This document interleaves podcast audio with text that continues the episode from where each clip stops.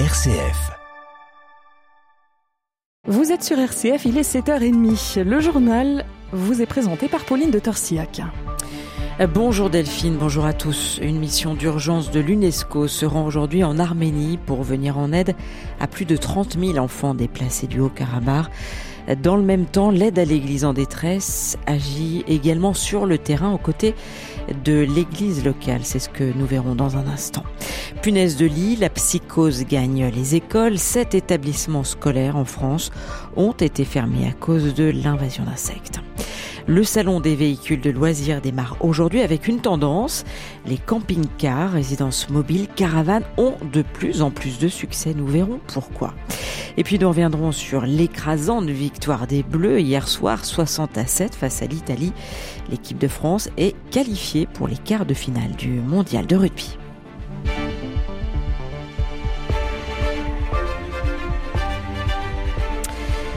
Après l'annexion euh, brutale du Haut-Karabakh par l'Azerbaïdjan fin septembre, près de 120 000 Arméniens vivant dans cette région ont tout quitté direction euh, l'Arménie voisine. C'est justement là que se rend aujourd'hui une mission d'urgence de l'UNESCO pour venir en aide à plus de 30 000 enfants euh, déplacés de cette euh, région euh, enclavée du Haut-Karabakh.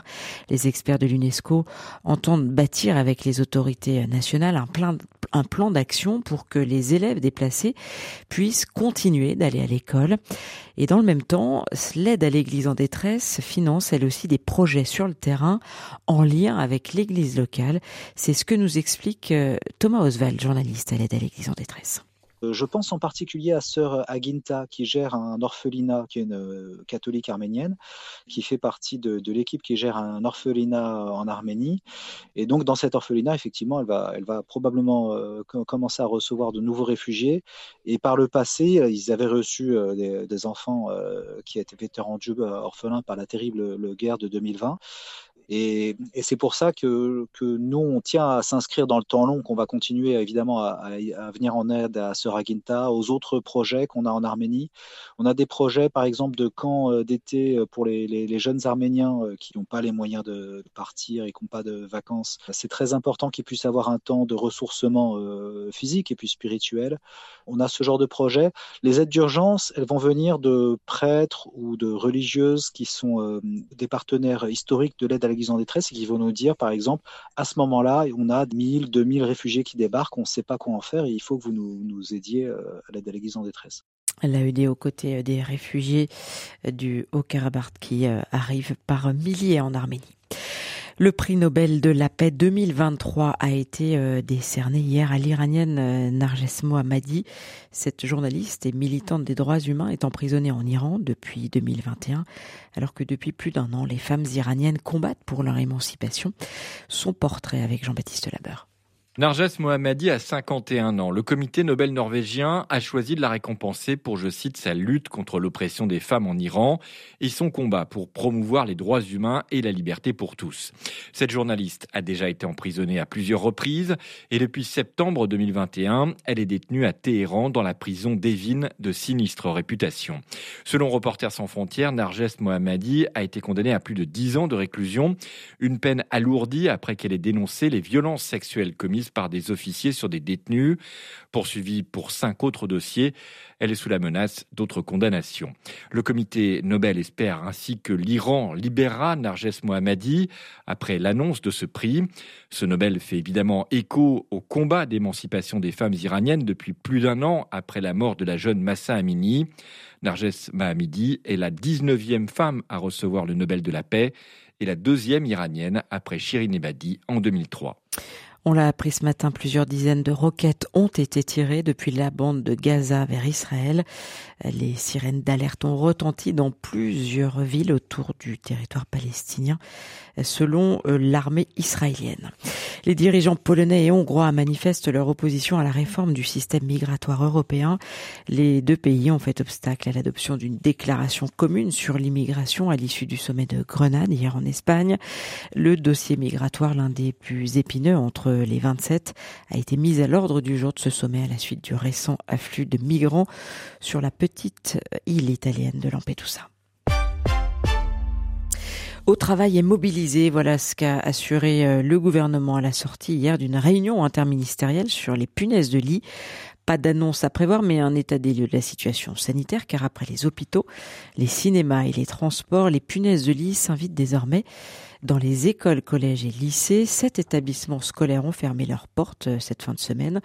Pour euh, Sophie Vénétité de, du SNES et Fulon, l'enjeu désormais, c'est la transparence des informations des premières réactions, c'était euh, vraiment euh, finalement de la crainte euh, de la part des collègues et crainte qui est liée justement au manque d'informations, au manque de transparence, au fait que bah, aujourd'hui il y a beaucoup d'informations qui circulent sur ces punaises de lit, des informations pas forcément vérifiées, et donc il est important de clarifier les choses avec une information officielle, vérifiée, stabilisée, qui permettra à tout le monde de savoir exactement quelle est la réalité de la situation. Il faut voir c'est comment est-ce qu'on repère les choses, comment est-ce qu'on les traite.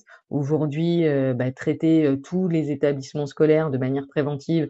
Je ne sais pas si notre pays a, on a les, les capacités. Donc euh, surtout aujourd'hui, ce qui est important, c'est de savoir quelles sont les procédures et euh, avec une forme de transparence qui ne pourra que rassurer et qui pourra euh, confirmer que tout le monde est bien engagé sur la préservation de la santé des uns et des autres.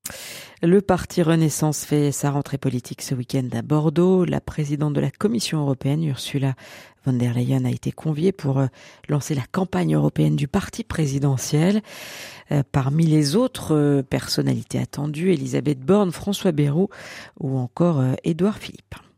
Le tribunal pénal canonique s'empare du dossier des béatitudes. La juridiction mise en place par les évêques après la SIAZ mènera l'enquête préliminaire canonique ouverte contre des membres et anciens membres de la communauté après les révélations d'abus concernant l'internat d'Autray début 2023. Euh, Dans cette affaire, le tribunal pénal canonique a reçu mandat des diocèses d'Albi, de Saint-Dié et de Toulouse avec le concours du diocèse de Fréjus-Toulon afin de reprendre ce dossier. Top départ pour le salon des véhicules de loisirs aujourd'hui. Camping-car, résidence mobile, caravane, remorque. Ils font partie de la vie de près d'un million et demi de Français avec un succès sans précédent après la crise sanitaire. En tout, le parc français possède un peu plus de 500 000 camping-cars immatriculés. Alors comment expliquer un tel succès? Élément de réponse avec Hervé Gauthier, délégué général du Salon des véhicules de loisirs au micro de Grégoire Gindre. Le produit est synonyme de liberté. Liberté de déplacement à toute heure du jour et de la nuit, je dirais, mais à tout moment. C'est vraiment euh, un des usages premiers, c'est plutôt des petits déplacements, donc euh, sur euh, trois, quatre jours, à proximité du domicile. Donc on est vraiment en face d'un tourisme qu'on pourrait juger durable, avec bah, on emmène quand même notre véhicule, notre maison vers un, notre lieu de villégiature et de déplacement. Donc quelque part, vous êtes comme à la maison, en toute liberté, avec donc euh, les gens que vous avez souhaité emmener avec vous. Donc vraiment, c'est un outil, un outil euh, très intéressant pour pouvoir partir en, en toute tranquillité. Le salon des véhicules de loisirs commence aujourd'hui et se déroule jusqu'au 15 octobre au parc des expositions de Villepinte au nord de Paris.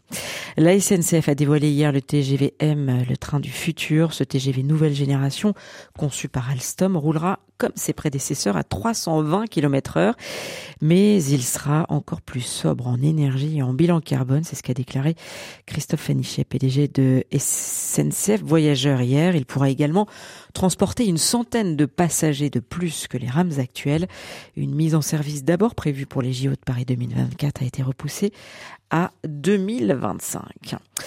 Et puis on termine avec cette euh, belle victoire des Bleus euh, hier soir, qualifiés pour les quarts de finale de la Coupe du Monde de rugby. Euh, ils ont gagné 60 à 7 hier contre l'Italie. L'équipe de France termine à la première place du groupe A. je vous propose d'écouter la réaction de Charles Olivon hier soir à l'issue du match. Le capitaine du 15 de France est au micro de nos confrères de TF1. Oui, 4 ben, matchs, 4 victoires. Euh, voilà, c'était un match éliminatoire pour nous euh, ce soir, tout le monde le sait. Donc euh, voilà, on n'avait pas le droit à l'erreur et je crois qu'on a voulu mettre de l'intensité, on l'a mise et on l'a tenu pendant 80 minutes. Donc voilà, je pense que c'est très positif et ça nous amène vers la suite maintenant. voilà, on a vraiment envie d'y être. On est préparé pour ça, on travaille pour et voilà, on sait que ça va être dur, mais voilà, on a envie d'amener tout le monde avec nous. Encore une ambiance incroyable ce soir, donc voilà, tout le monde euh, euh, est poussé, quoi. Tout le monde est poussé fort euh, derrière, donc voilà, on va, on va tout lâcher, quoi.